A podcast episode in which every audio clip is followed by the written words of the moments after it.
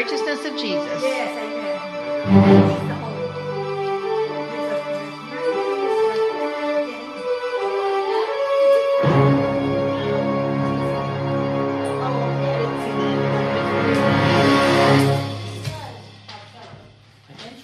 You can't do that. We're being All right, we're live.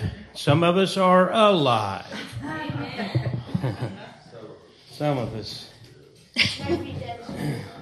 You got the live stream volume sound. Did it sound all right down there? And uh, Oh, I need my light. we're going to finish Hosea 12 tonight. Only have two more chapters in Hosea. Is it okay? Hosea 12, 7 to 14.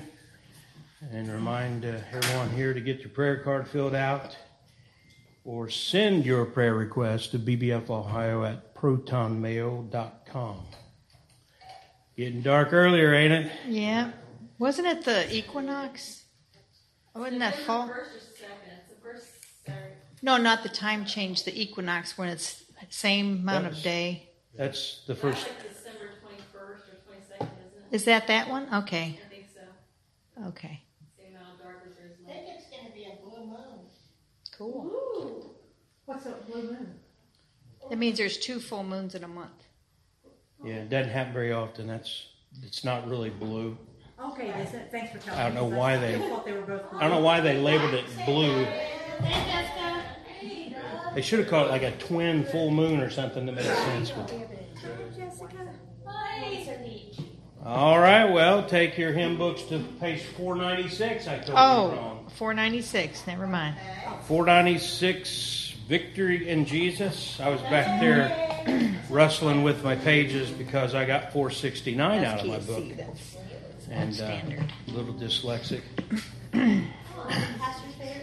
just when I'm, just when I don't pay attention. 496, Victory in Jesus.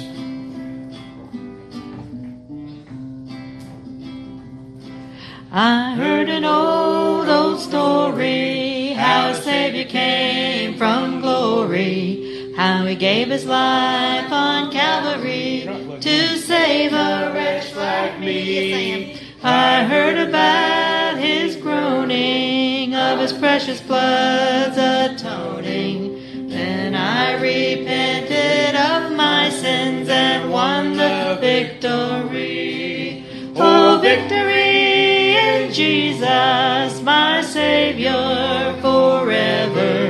He sought me and he bought me with his redeeming blood. He loved me ere I knew him, and all my love is due him. He plunged me to victory beneath the cleansing flood. I'll Sorry, give her a second. I'm Can plugged you hear the in. guitar? I'm plugged in here. That doesn't mean anything. Can you hear the guitar out of Oh, my battery's dead. That's the problem. I can barely hear it because of the, you know. I'm so sorry. Can we change it? Or do Do you want- have one? I think so. You want to talk for a minute? Well, Jessica's back in the house. wel- welcome, Jessica. I missed you. Aw, we missed you We too. miss you too. Yes, we do. Okay, let's see. And we got Mark. Let's sing verse 2 a cappella. I heard about his healing, of his cleansing power revealing, how he made the lame to walk again, and caused the blind to see. And then I cried, Dear Jesus, come and heal my broken spirit. Somehow Jesus came and brought to me the victory. Oh, victory in Jesus,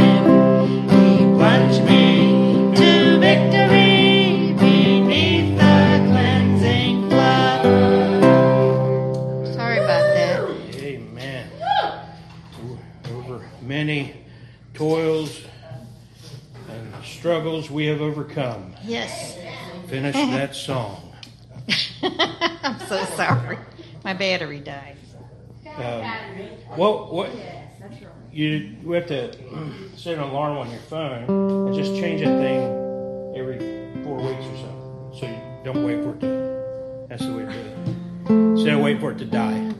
That's what I do with these. I just we, I know that our batteries on these mics don't go more than two services, so I just uh, change them every week. But uh, our next song 178. The Bible stands, and I just want to remind our musicians not to go too fast, because uh, this is one of those songs where an asthmatic could really have an attack. You get, you get going too fast. No, we don't. I have a note. Don't play it too fast because we can't breathe. It's hard to breathe. Those, those with asthma, feel for me. Or I could just, you know, cough have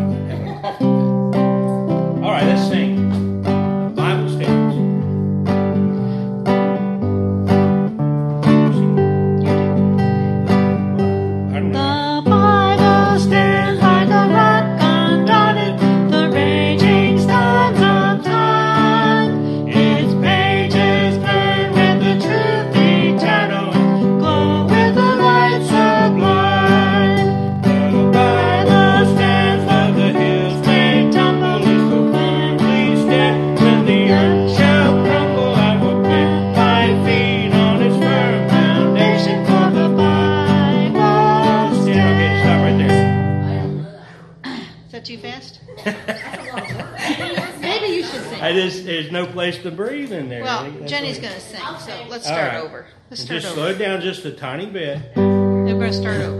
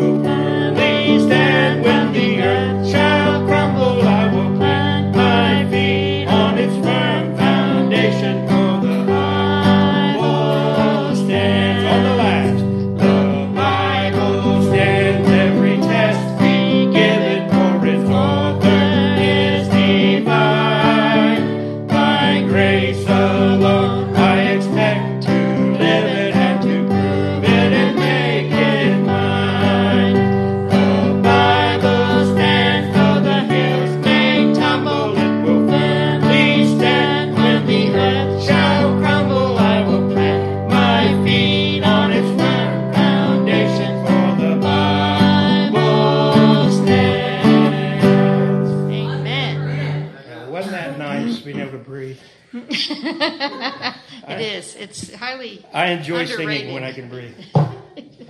Jessica, you never heard that before? No, I have not. That's That a is a fundamentalist great standpoint, man. That You was too- one that I too? just learned here. Yeah. Yeah, I didn't know it before. So we taught you guys? It was considered heresy the other place. Greg knew it. I just didn't. What's that, John? Bible was It was considered heresy from the other place we came from. You didn't sing it there when uh, your Oh, uh, we used to sing it. brother Bernie was there? Yeah, Pastor No, Bernie. he liked the song, Okay. but when the other guy came up, he said the Bible was written by men. So, but, yeah, he looked. And there was, if you worship the Bible, you're worshiping men. Well, that's a it's a false accusation that you worship the Bible when you just love it. and love it, believe it, read it, teach it, hand it out, give it away. That's not worship. Meditate. Well, people can be silly. So, um, one more time, remind you to bring your prayer cards up. Don't wait until the last minute. But I said that wrong. Fill out your prayer cards. Don't wait the last minute, but don't bring them up until the end. That's That's the ticket. the huh? Then um, whose hand I see? I see that hand. James, I just want to say thank you to everybody here, and you, and especially you, Pastor Greg and Jenny, for inviting me into your family here. The 17th was my anniversary. How many? Wow. How, how many? How many years? Going on six. Six. Great. All right. Praise the And I have not missed six the other Huh? at all. We're six and a half. Yeah. I haven't missed the other one at all. Well, you know, it's it's a sad thing, but at the same time, we're very happy to be here for those who need a good church fellowship. We we say uh, Bible Believers Fellowship. We love you enough to tell you the truth, but we could say Bible Believers Fellowship. It's not for everyone, and, and I say that because everyone's welcome. But it's been obvious over the years there's not a big appetite for Bible preaching. No. And there's not a big appetite for the old hymns. They want to rock, you know, yeah, you know that. I'm like, That you hurts seen me. some of these churches? I've gone on. watch. I go online and watch some of these churches, and I mean, it's like yeah, you know, ah, the the strobe, the flashing smoke, and all that. And the, and Jenny and I, we might as well just go stand in the dark because when you dim the lights like that and put out smoke or fog or whatever, we Can't see it. we can't see anything. And uh, I know I sound like an old, you know, "Ah, those young whippersnappers. But you know, I just never. I don't think anybody would ever dream that that's what churches would become. Yeah. It's entertainment. It's like a rock concert. Yeah. entertainment. And and you know what? If they stopped everything after that and turned the lights on and taught the Bible, I wouldn't really have a lot to say about it, even though I would not want anything to do with that. But I'm like, they don't even do that. You know? Yeah, John. Yeah. Um, there were some missionaries that Jill and I supported up in Nova Scotia, the Garons. And uh, the pastor there, Tim Garon, uh, he found out one of his supporting churches was using rock and roll music. And so he, he stopped them from sending support. Huh. That is different. Yeah. Because, you know, the missionaries need so much to make it on. Did I announce the page number? I'm sorry. It's No. Praise Book number 13. I saw everybody holding a hymn book, and I Yes. realized I didn't tell you. We're going to sing page 13. Now, this is a song that Jenny wrote, so some of you have never heard this before, but it's in the Praise Book. I'm going to get you trained. Praise Book, hymn book, yeah. Linda, you did good. You figured you did. And no, we can't. We're gonna. we're, there is no bondage here. We're all free in Christ. But uh, this song is kind of setting the stage for the Bible study, by the way. The Bible study, even though we're in Hosea, we're going to see that the Laodicean spirit is not new. The Laodicean spirit has been around, I'd say, since Genesis 3. Amen. So let's sing this. If you haven't heard it before, listen until you think you got it and then join right in. Time is ticking away. Jesus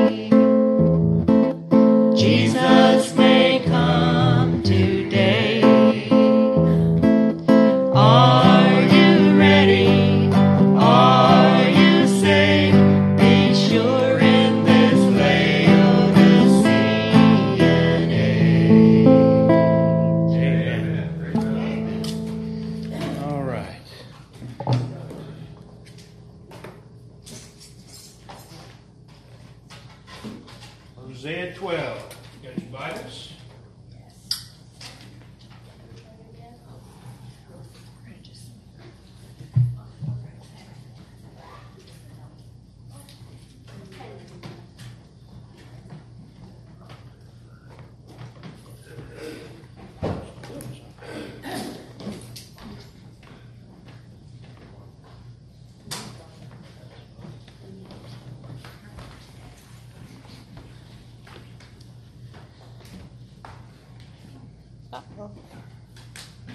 To uh, keep Paul and those folks Oh, down in it's- Louisville in prayer It's tonight. good. Amen. I don't think he's anywhere near the town. Yeah, he lived far enough away last time. This could be bad. Yeah. the mayor there, like for that everything. There's a uh, incident sometime back where uh, they did a no knock warrant, busted in, and there was they were the cops were shot at, so they shot back, killed a lady. I think she was a nurse by trade, Yeah. and um, they they've been rioting some since then, and now they announced they're not charging any but one of the police officers, and uh, he's going to end up being let go because I don't think he broke any laws. And um, it's a sad situation, but uh, um, He may lose his job. rioting and burning things down isn't the answer. No. So uh, we'll talk more about that as we find out what's going on. But they were they were boarding everything up, as Jenny said, called in the National Guard, and um, just concerned. Just don't want to see another mess. Otherwise, have your Bibles to Hebrew, Hebrew, uh, Hebrews, Hosea 12. There's your reminder to silence your cell phone. One of the options. Just uh, You can put it on vibrate. and You don't have to silence it if you're expecting a call from President Trump or something. We're Paul. And now, our events update. And um, just going to do some snapshots tonight, so to speak. I want to just look at what's going on. We didn't have anything on that Louisville situation, so I didn't include that. But we are going to include, uh, start with uh, just looking at those loving liberals. You know, liberals, um, Christians have been lied to by many pastors and entertainers in the Christian. I'm not. I'm just talking about Christian entertainers, singers. They've been told for years that labels don't matter. Conservative, liberal, we should all just get together, and it's that's insanity. Um, in Christian circles, the word conservative means Bible believer. The word liberal means apostate. You don't join hands with apostates.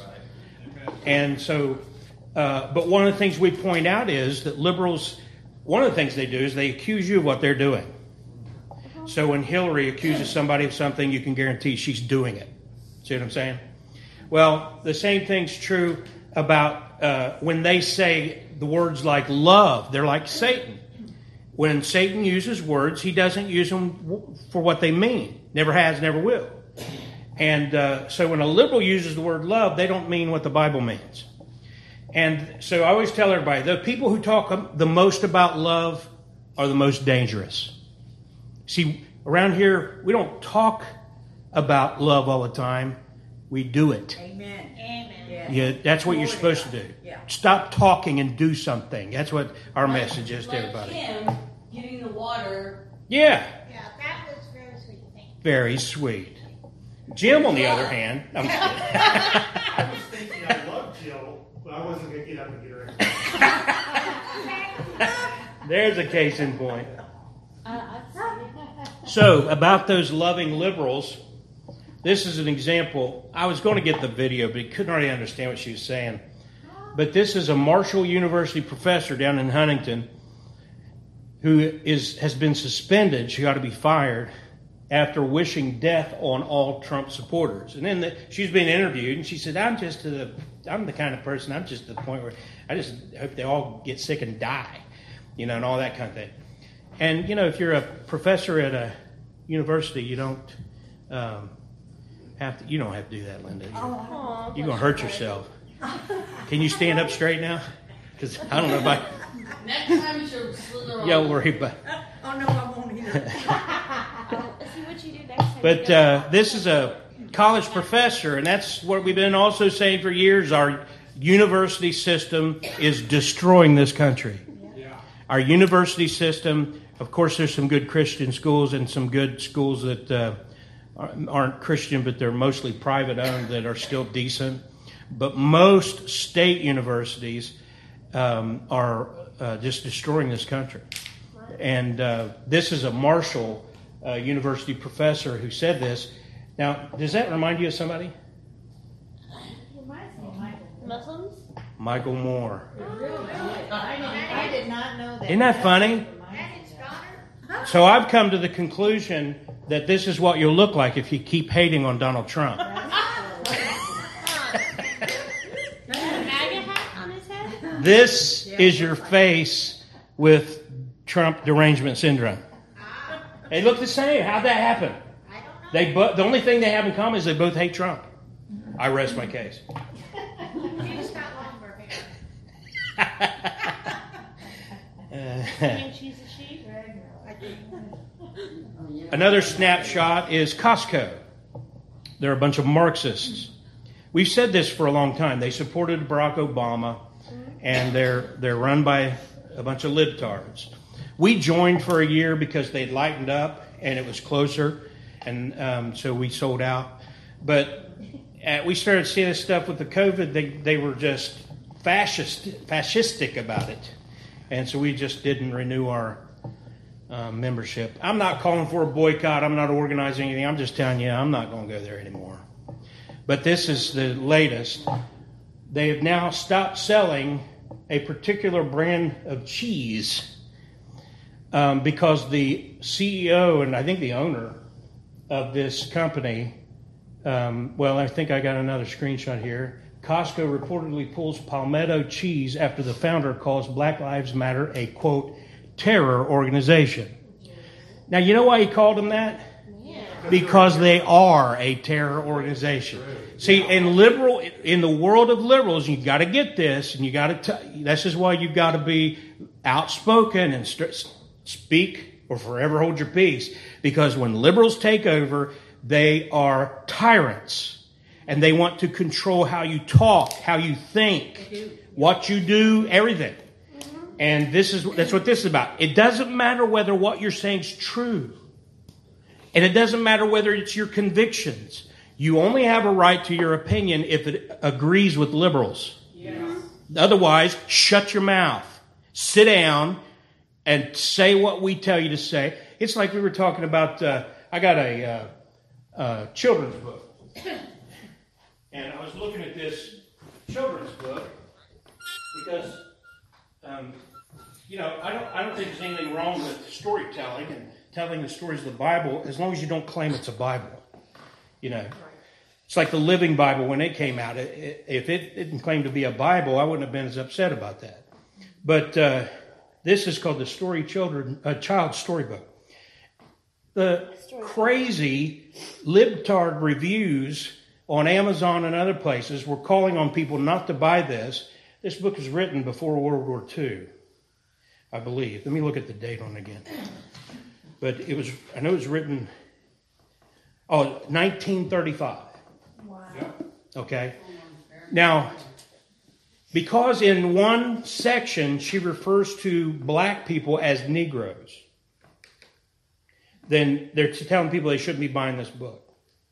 That's the mindset of the liberal. You know, they're not even letting people read books like Uncle Tom's Cabin, Right. Yeah. which is a which was credited by Abraham Lincoln of getting everybody whooped up into the frenzy of starting the war. So it's historical significance, Yeah. but because the actual N word shows up in there. Well, if you read Mark Twain, you read a bunch of books from that era, you're going to see that. And they're so thin, liberals are so thin skinned that they claim, they, they tell you not to buy this book, so I bought a copy. And I urge everybody, it's called uh, Catherine F. Vos, uh, the child story book. Now, she comes from a pretty Calvinistic background, but this is a child's book. She doesn't get into predestination and election, that kind of thing in here. And uh, it's a storybook, so it's not a lot of pictures. It's one you would sit and read to your children or have your children read. And, you know, you think about that. We had this spineless Republicans in Columbus here apologizing because one of their senators uh, referred to people of as colored. That just that very week that that happened, we were watching the news, and the state was using taxpayer money to recruit quote their quote people of color. So when the government does it and hands money over to these people who run these organizations that are poverty pimps and they're all about uh, identity politics and all that, as long as you're giving them money, they're going to be all right with it. But otherwise, you better shut up and only say what we say. Uh, we want to be called this now. And they'll change it every few years. It went from Negro to colored, African American, and now they're saying they don't want to be called that. That's not the rank and file black people in America. That's the pimps who are out for money. Sadly, too many of the rank and file go along with it. So here you have this guy from Palmetto Cheese uh, referring to Black Lives Matter as a terror organization, and and for that they're trying to ruin his business. Wow. I like this meme. It says, Thanks, BLM. I would have never known how good palmetto cheese is if you had not mentioned it. now, I have to say, I knew how good it was before, Thank you. but I will be buying an extra tub or two, just like I bought that book. That is delicious, by the way. If you like cheese, if you're not a big cheese lover, but if you like cheese, Love cheese. yeah, Linda's going to fix us up. It's in the, it's in the uh, refrigerated uh, section. Yeah, yeah. Right, probably Yeah, next to the it's- right next to the cottage cheese and all that. I think Yeah, probably. Maybe. Palmetto, like in isn't there a place in Florida? Yeah. Palmetto. Yeah. Well, Palmetto. Another snapshot: Bloomberg bribery. Have you seen this? Matt Gaetz, who's a representative for Florida in Congress, is calling for a criminal investigation into alleged Bloomberg bribery and vote buying. This is from the story. Quote, just days after Florida Governor Ron DeSantis won a court victory to keep felons from voting until they paid off fines, restitution, and court fees, billionaire Mike Bloomberg has stepped in to help them pay off the debts so that they can vote. The Democrat Party, the party of killing babies, the party of sodomite marriage, the party of socialism, the party of Satan, relies on criminals, crackheads, crack whores, sexual predators, and other low IQ voters like Maxine Waters to get elected. They rely on the bottom feeders. They rely on the criminals, the felons that Mike Bloomberg's paying all their fines and everything so they can vote. Now, uh, there's several people say they think he's in violation of campaign uh, law, yes, it is.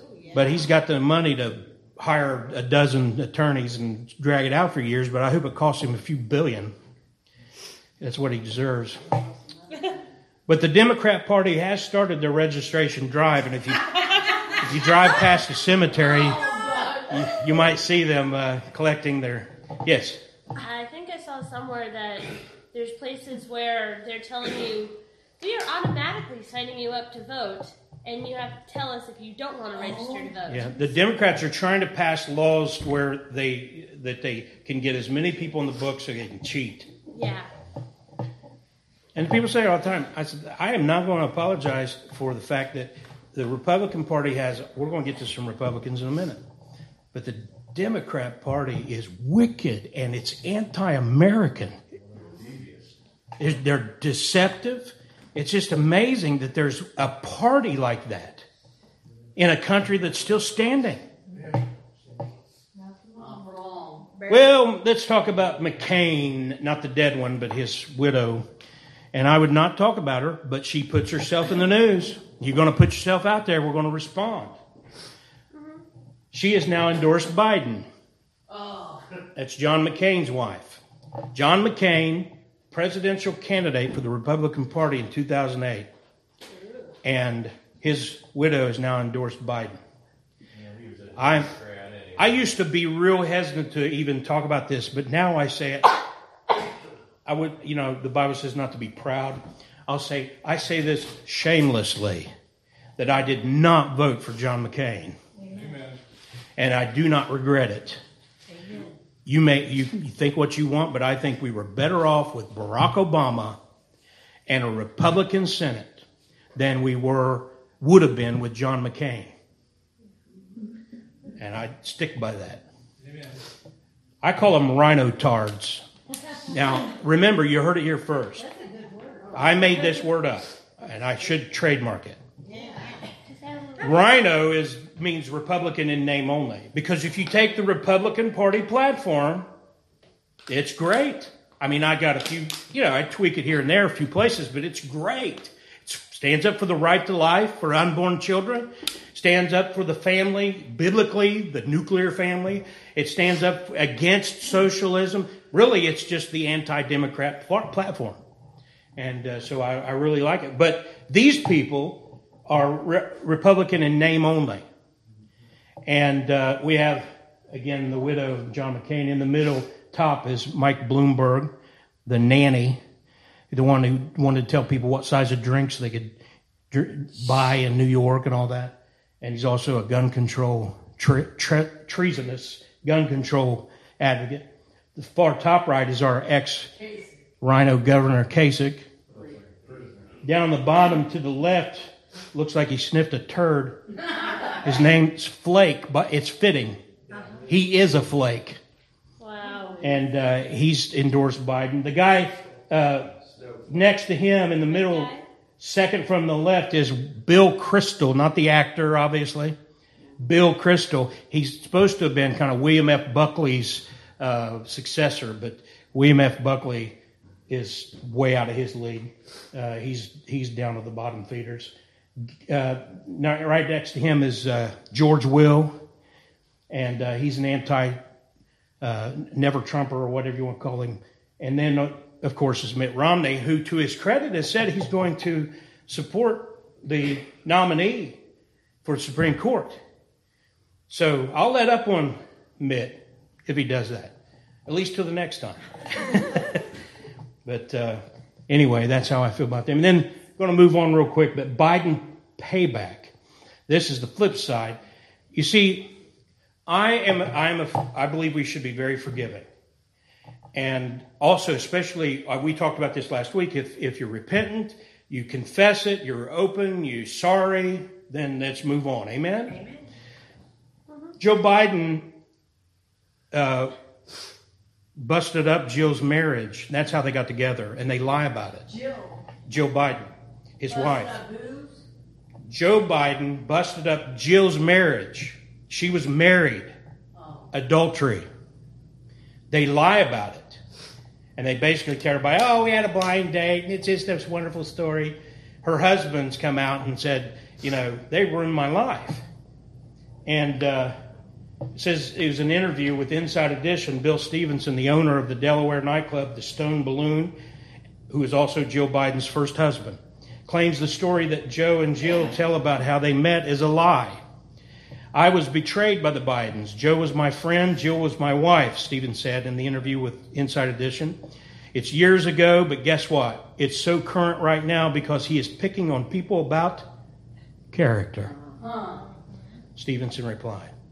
You're going to act like you're some, uh, you know, wonderful man who's not guilty of things you're accusing others of. What I say, they when they accuse you of something, they're doing it, and that's Joe Biden.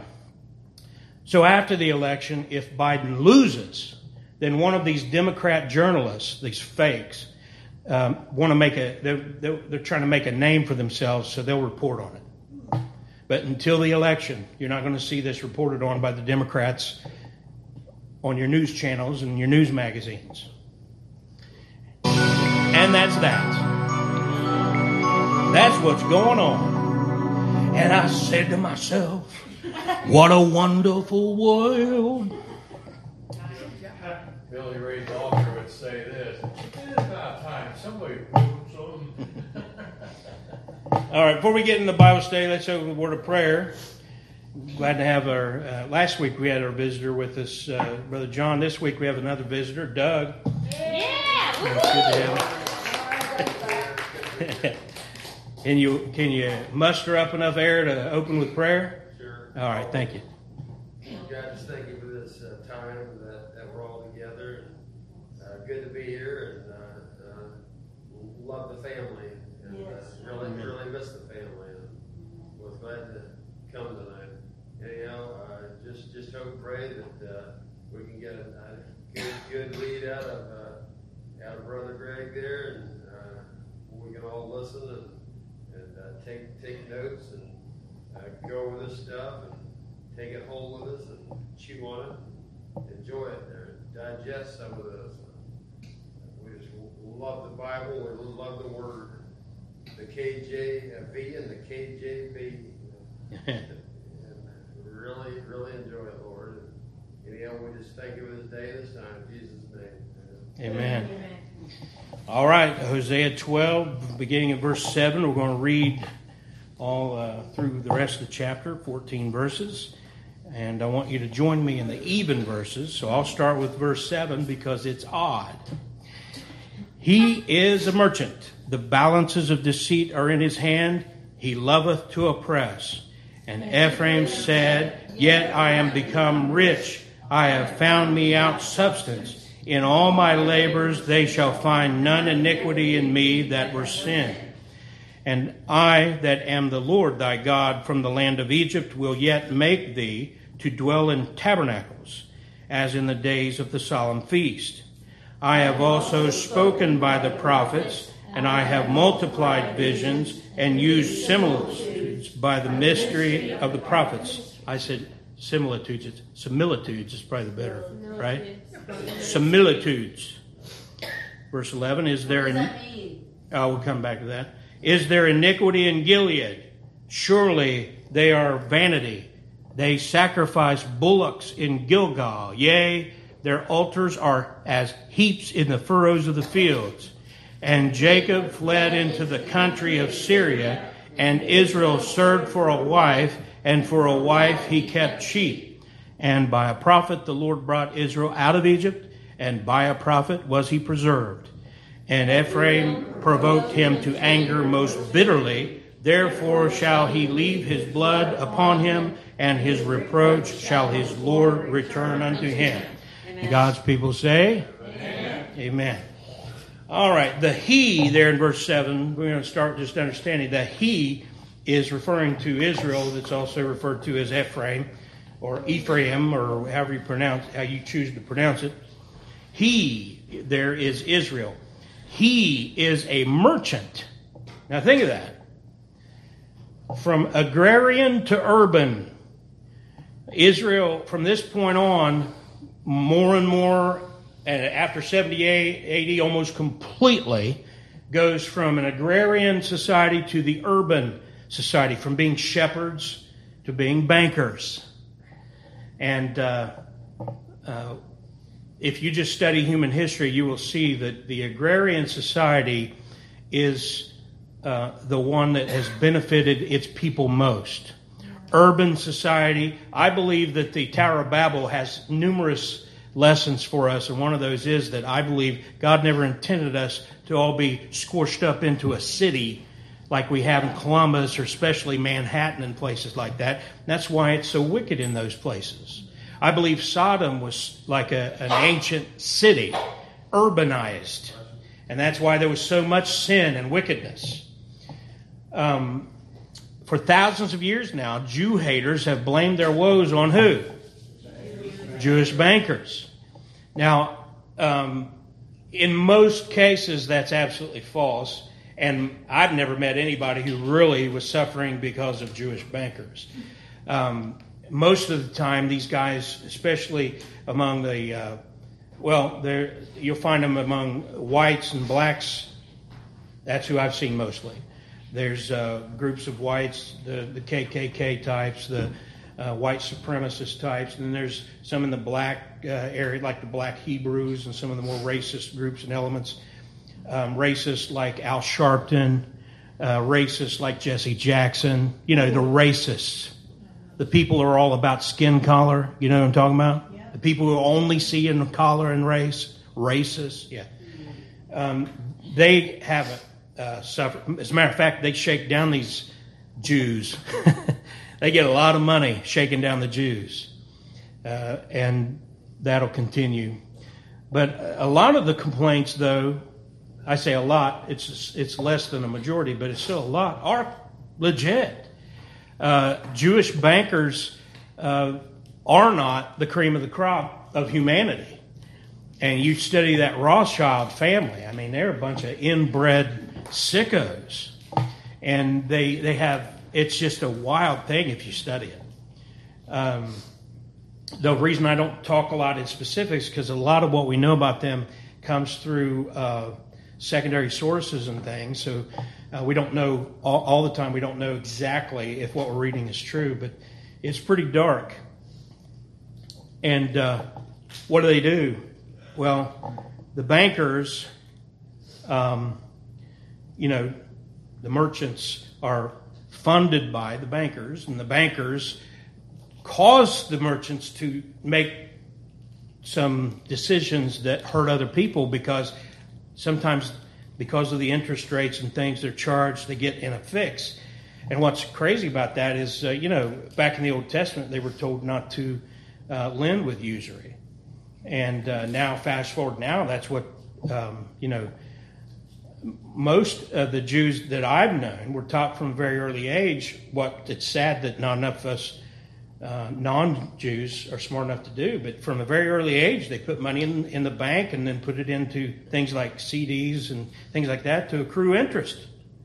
And that's why by the time they're out of college, um, you know, they got a nice little nest egg and they got a head start on the rest of us. That's not a problem. That's the, but the problem comes whenever there's a squeeze and then people, it can be that or it can just be greed. It's uh, 1 Timothy 6.10, the love of money is the root of all evil. Money's not evil. Well, Jesus talked about people serving their God, mammon. He says you cannot serve two gods. You can't serve God and mammon. He didn't say mammon was evil, but people serve it. It's like their God. And that's where the problem comes in, and that's where a lot of these guys then they have the balances of deceit. And we see over and over in Scripture, God hates this. He hates it. And one of the reasons is because a lot of times it's the widows, the child, uh, the, the fatherless children, people like that who are then hurt by these things. What's that mean? Uh, look at Proverbs 20 real quick. Proverbs 20.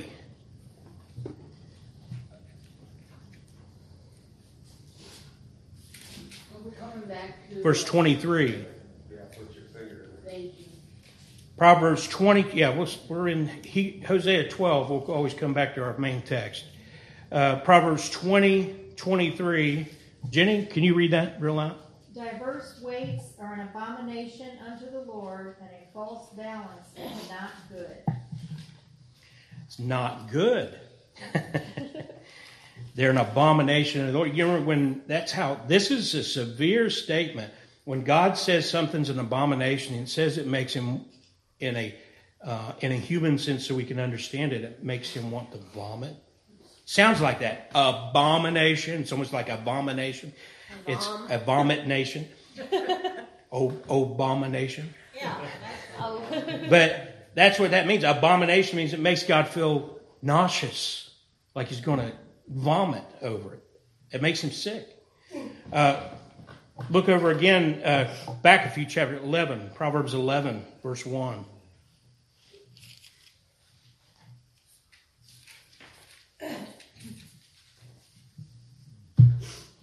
Anybody there? Jenny? The other Jenny? Go ahead and read that. A false balance is abomination to the Lord, but a just weight is his delight. You see that?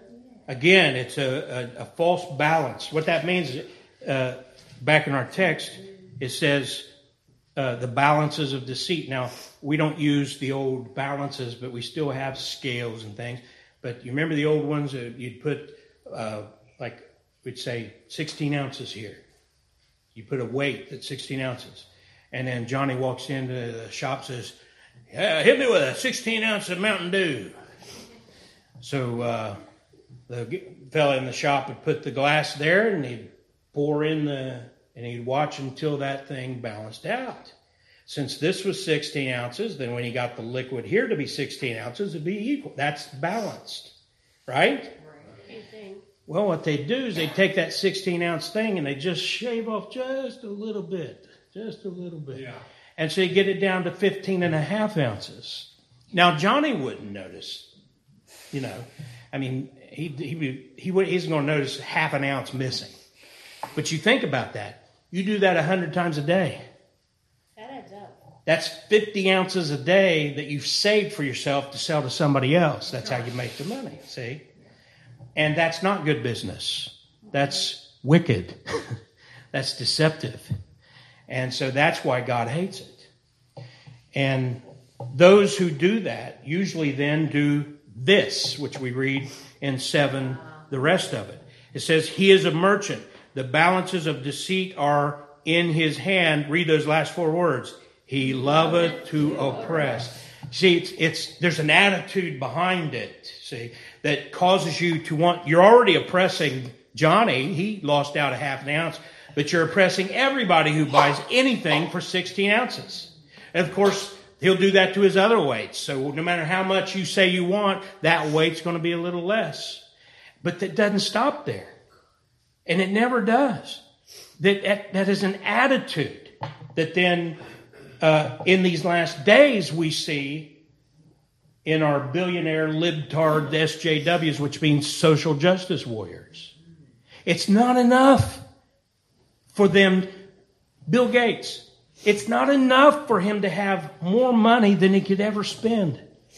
It's not enough for him to just be able to travel the world and speak anywhere he wants to and all this. It's not enough. Now Bill Gates wants to jab you with his vaccine. And he wants the government to force you to take his vaccine. And it's not enough. It's never enough for any of these billionaires. Look over James 5. We've read this not too long ago, but I, this is exactly what we're seeing in the last days. And James 5, beginning verse 1.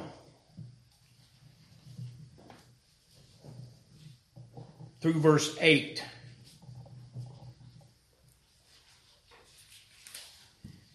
James 5, beginning in verse 1 through verse 8. You read with me on the even verses. I'll start verse 1 because it's odd. Go to now, ye rich men, weep and howl for your miseries that shall come upon you. Your riches are corrupted, and your garments are moth eaten. Your gold and your and silver is cankered, and the rust of them shall be a witness against you, and shall eat your flesh as it were fire. Ye have heaped treasure together for the last days. Behold, the hire of the laborers who have reaped down your fields, which is of you kept back by fraud, crieth, and the cries of them which have reaped are entered into the ears of the Lord of Sabaoth. Now, what's the Lord of Sabaoth mean? If you were listening last week, Lord of hosts. Verse 5 Ye have lived in pleasure on the earth and been wanton.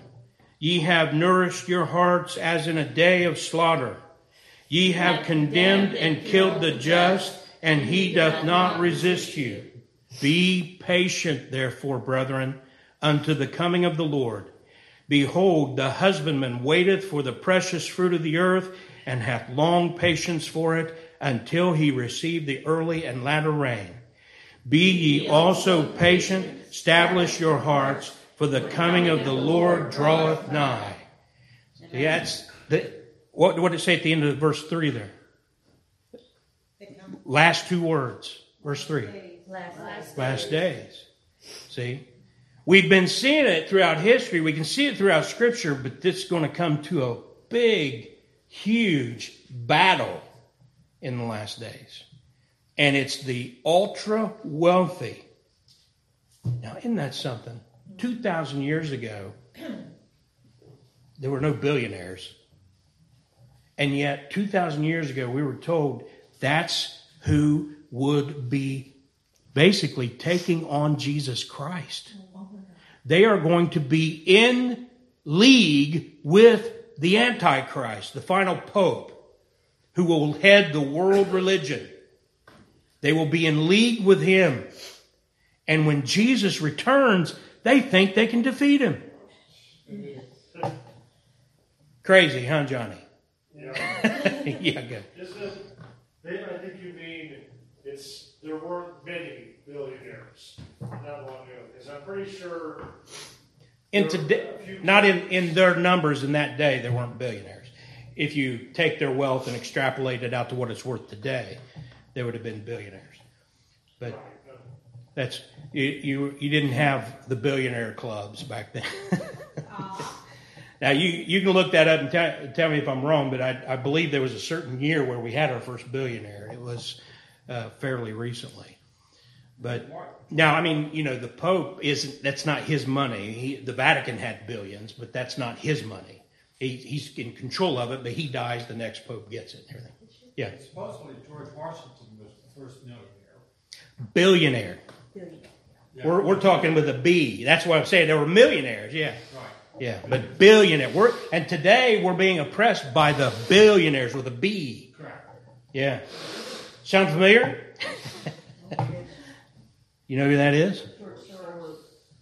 George Soros. The man who, even on Fox News, you're not allowed to talk about him. Yep. You're not allowed to tell the truth about him. Did you mess with his eyes? I didn't do that. I stole it. Like any good preacher, I stole it. But I just saw it on the internet.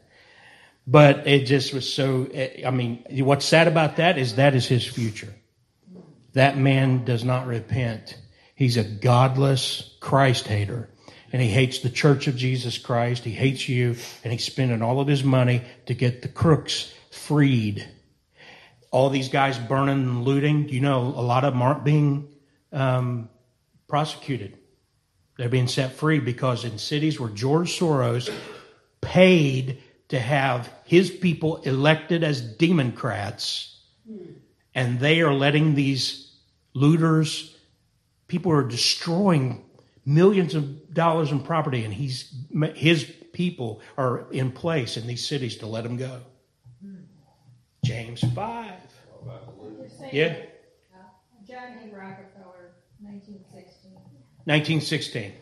Yeah, Yeah, you could go back and, like I said, you you can take the amount of money and extrapolate it into today's terms and maybe find a billionaire. But as far as actually having a billion dollars, 1916, as an individual, nations, that's another story. But Yeah.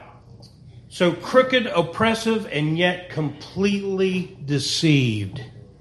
These people come from a very evolutionary idea of the world. They don't believe in a creator God. And so, and by the way, that explains, I believe it explains a lot of the TV preachers. I think a lot of these guys are just atheists. And they are bilking the little old ladies out of their money and taking advantage of people because they don't believe in Judgment Day.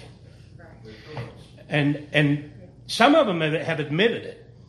And uh, we have a video of one of them that uh, he was a child evangelist. And then when he got older, you know, he finally got sick of it. And um, I, I, I'm trying to think of his name. I can't think of it. We watched the. Sam.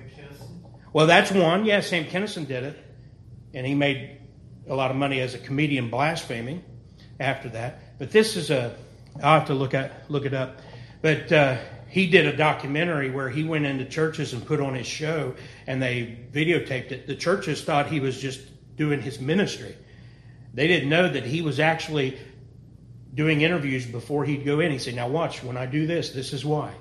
And he says, "You got to get them all pumped up. You got to get them all jumped and get the blood pumping, the adrenaline going, and everything. And then you just start speaking in tongues." And he said he admitted he's not speaking in tongues, but he's just making the "Ah, you know. It wasn't Marjoe. Yeah, Marjoe, that's him. Marjoe Ross Gortner.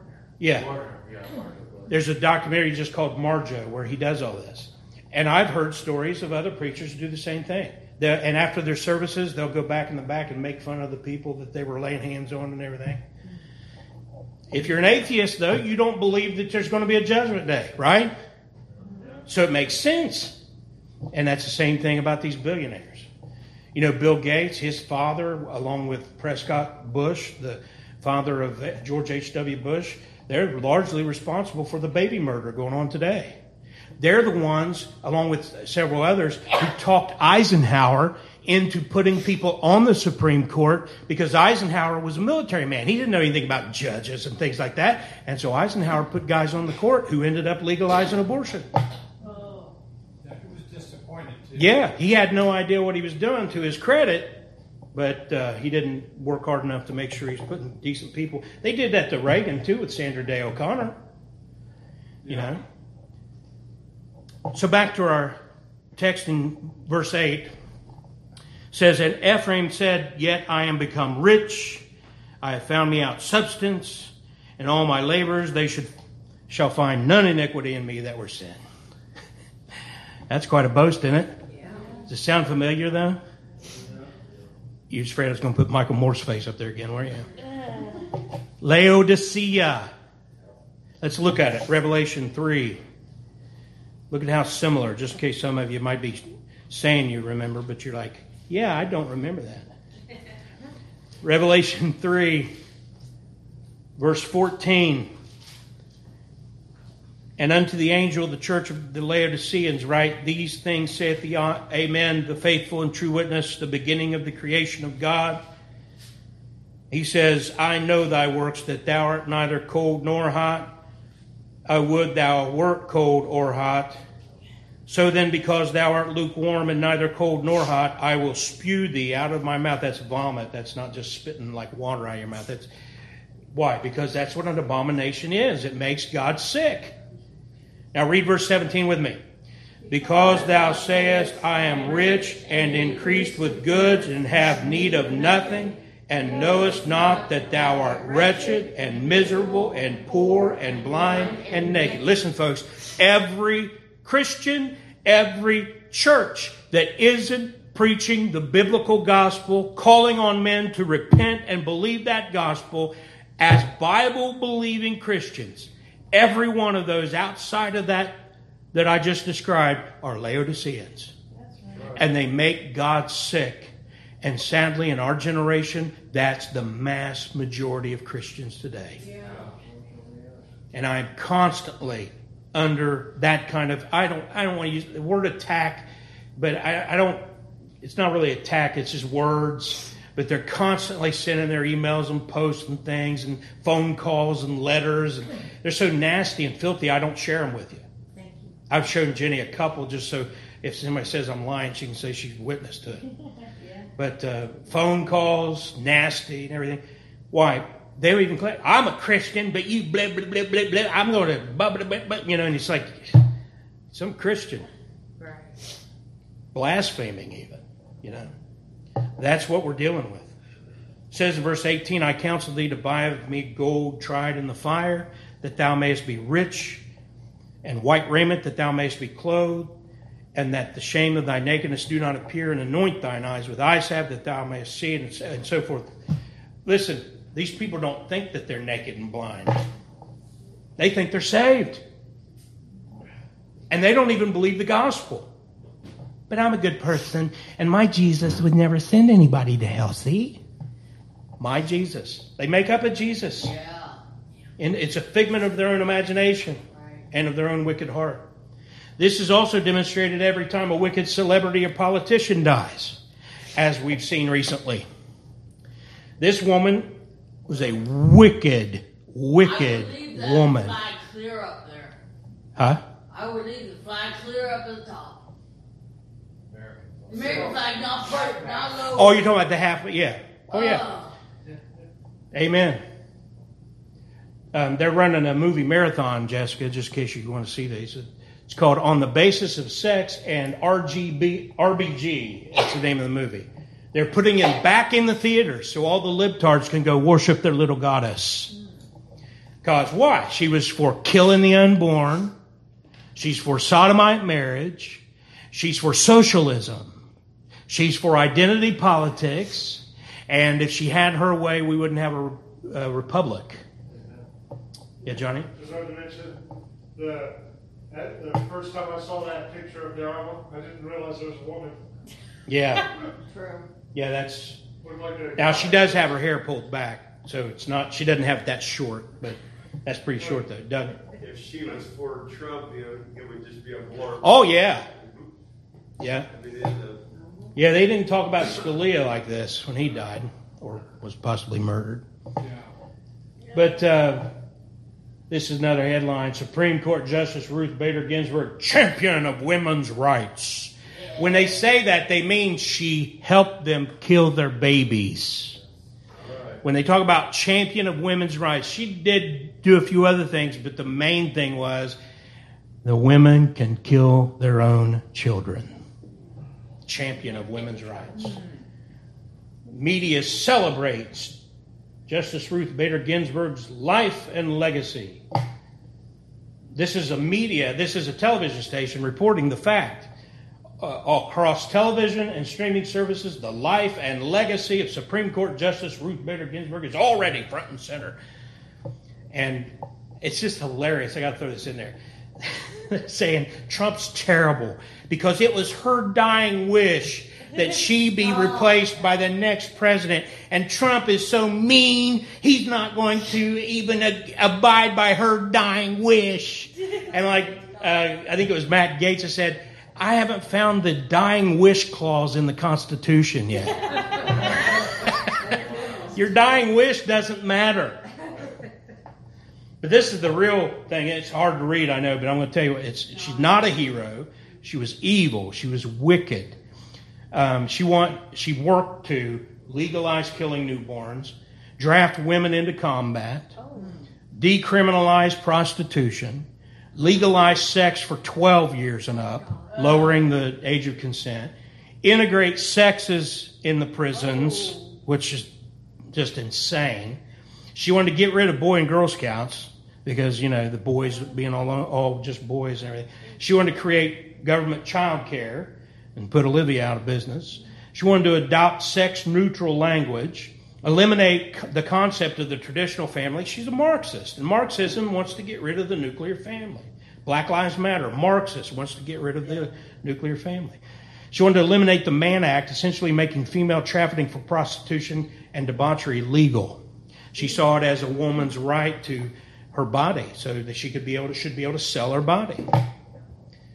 That's your that you just remember all that when you see your Democrats in the news media on ABC, NBC, CBS, and CNN, etc., and some of the Fox people, shame on them, just praising this woman.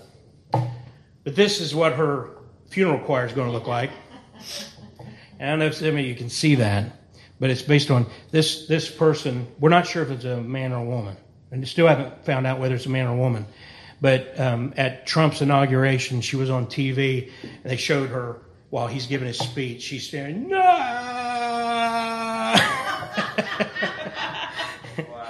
And so someone superimposed her face on the entire choir.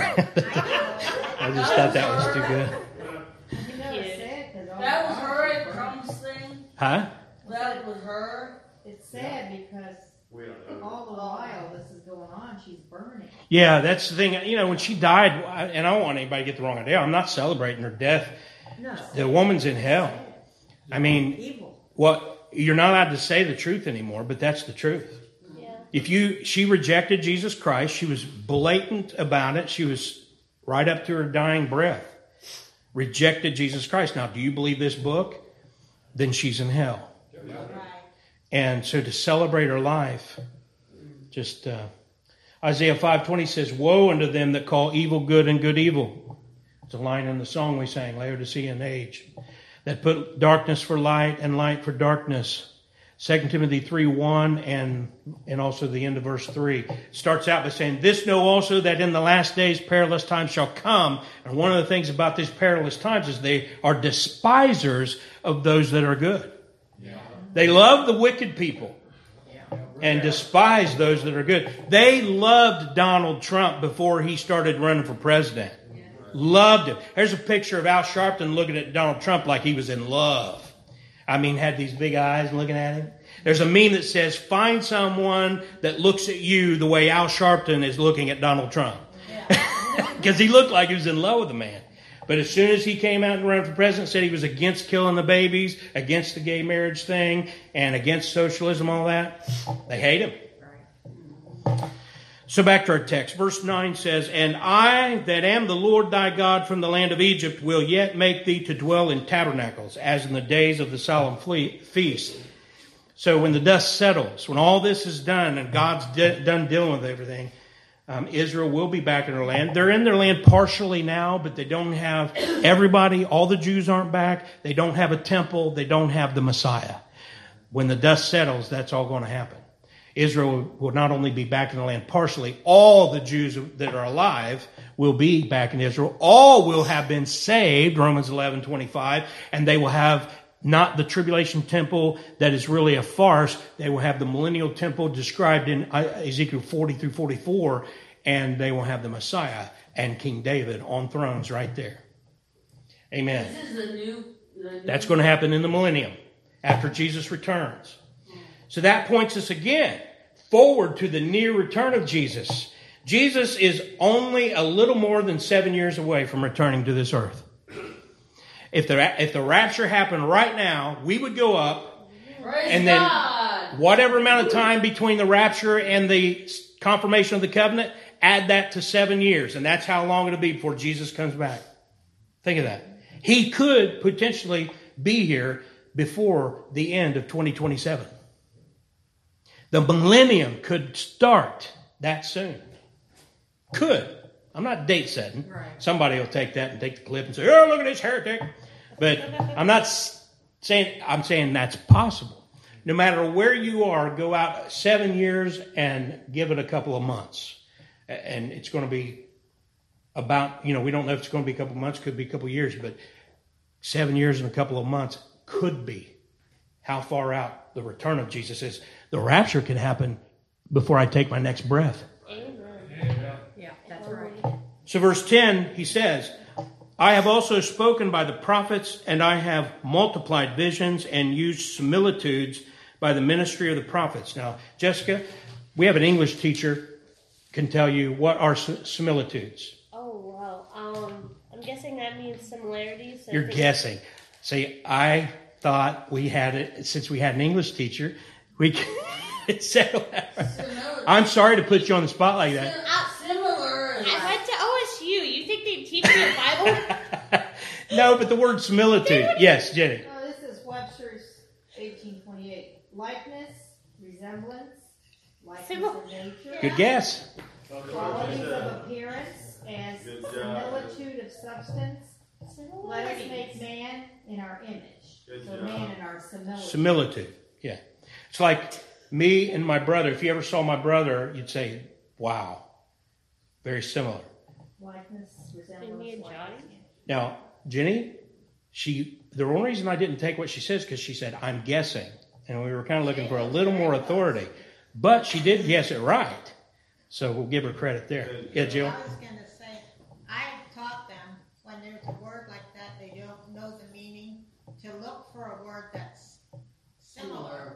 Sometimes that works. But this is English.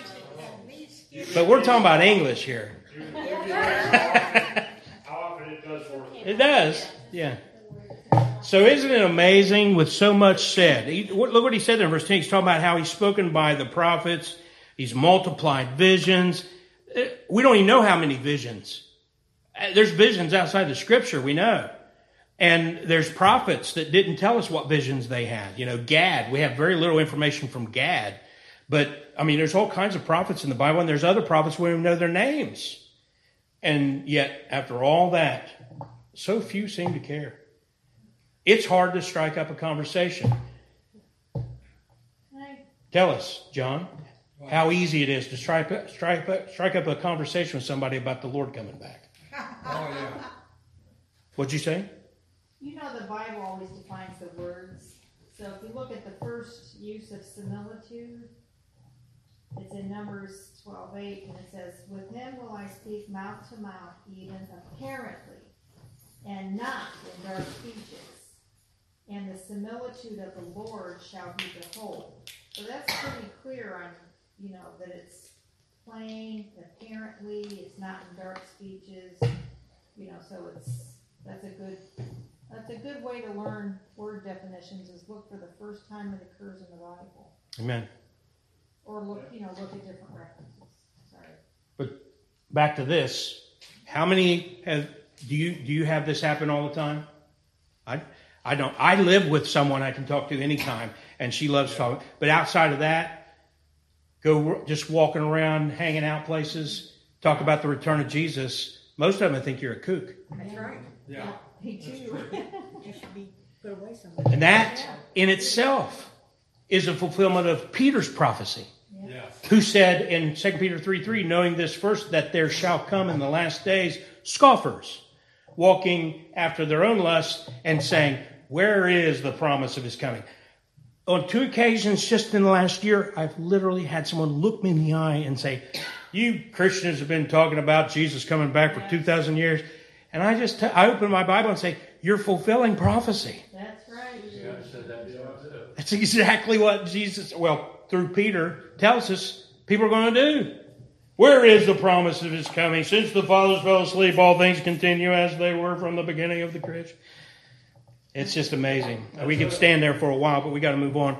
Verse 11 Is there iniquity in Gilead? Surely they are vanity.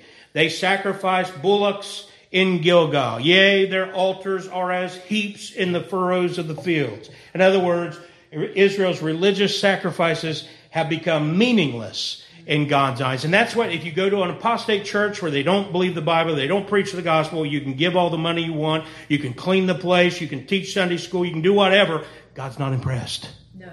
But if you're in a Bible believing church, He's impressed even if you're cleaning the toilet. Amen. That's the difference. So, uh, oh, and then back to Israel in 700 BC, they have this reminder in verse 12. And Jacob fled into the country of Syria, and Israel served for a wife, and for a wife he kept what? So God's reminding them of their agrarian beginnings and of their uh, the promises made to uh, Jacob. And fittingly, Jacob came away with two wives, just like we see now. Rachel gave us what is now Israel and all the other tribes. Judah came from Leah. Pastor, Yes. preacher, what does that mean? What's what mean? I don't understand. And Jacob fled into the. That's in the book of Genesis. Jacob fled to Syria to get his wives. Well, he went for one wife. And Laban tricked him, and so he had to work seven years plus seven years. And he and if you look at the screen, you'll see their names: Rachel and Leah. Now, right from Leah came Judah, and it's just fitting that Jacob had two wives, and they basically represent what we see in the end. Leah gave us Judah, and Rachel represents Israel. It's Genesis 29, if you want to look at that later. Yeah, but that's it's just referring to that story that we read about in the book of uh, Genesis. And so then verse 13 says, And by a prophet the Lord brought Israel out of Egypt, and by a prophet was he preserved. So you see, uh, God if you go back and read that about Jacob, he spoke to him and he gave him visions. And then he raises up who? Moses. A prophet that brought Israel out of Egypt was Moses. And by a prophet was he reserved, preserved. So God has, says, I've spoken by prophets, I've multiplied visions. It goes all the way back to how we, this whole thing began with Jacob and with Moses and visions and a prophet named Moses. And then verse 14, read that with me. Ephraim provoked him to anger most bitterly. Therefore shall he leave his blood upon him, and his reproach shall his Lord return unto him. So they basically, instead of showing appreciation and obeying the Lord, uh, we'll quote J. Vernon McGee to close the study. He says, His blood shall rest upon his own head, for he is guilty and deserves death. Blood had been shed profusely and the guilt of his sin remained upon him. You have to remember there were Jews in Israel offering their children as sacrifices, human sacrifices on the arms of Moloch. They were selling their children, just like the sex trafficking and the whole Jeffrey Epstein thing going on today. They were selling their children for sex. They were selling them for a bottle of wine or a, probably a case or whatever uh, to get drunk and all that kind of thing. And J. Vernon McGee says Israel had turned from God, and therefore he must judge them. You could say America has turned from God, and therefore he must judge them. I say this over and over. You, remember, you have to remember when you read the Bible about the end times, after the rapture, no Christians in the United States of America. There will be people saved throughout the tribulation, but the moment after the rapture, no Christians. I believe they'll turn on the Jews by the majority. And all those New York Jews are going to hop on planes. And they're going to be out of here. America will fall under that curse and be destroyed. And by, the Bible says he'll destroy the nations. He doesn't make exceptions. That's coming, but if you're saved, you don't have to worry about that. Have Jenny come. We're going to sing a song with just her playing the guitar. As she comes, I just have this closing thought. Those who don't learn the Bible are doomed to fulfill its warnings. You've heard this, this saying, it, those who don't learn from history are doomed to repeat it. Yeah. Well, it's more true about those who don't learn the Bible. They are doomed to fulfill its warnings. Amen? All right, if you would stand, we're going to just close with a song.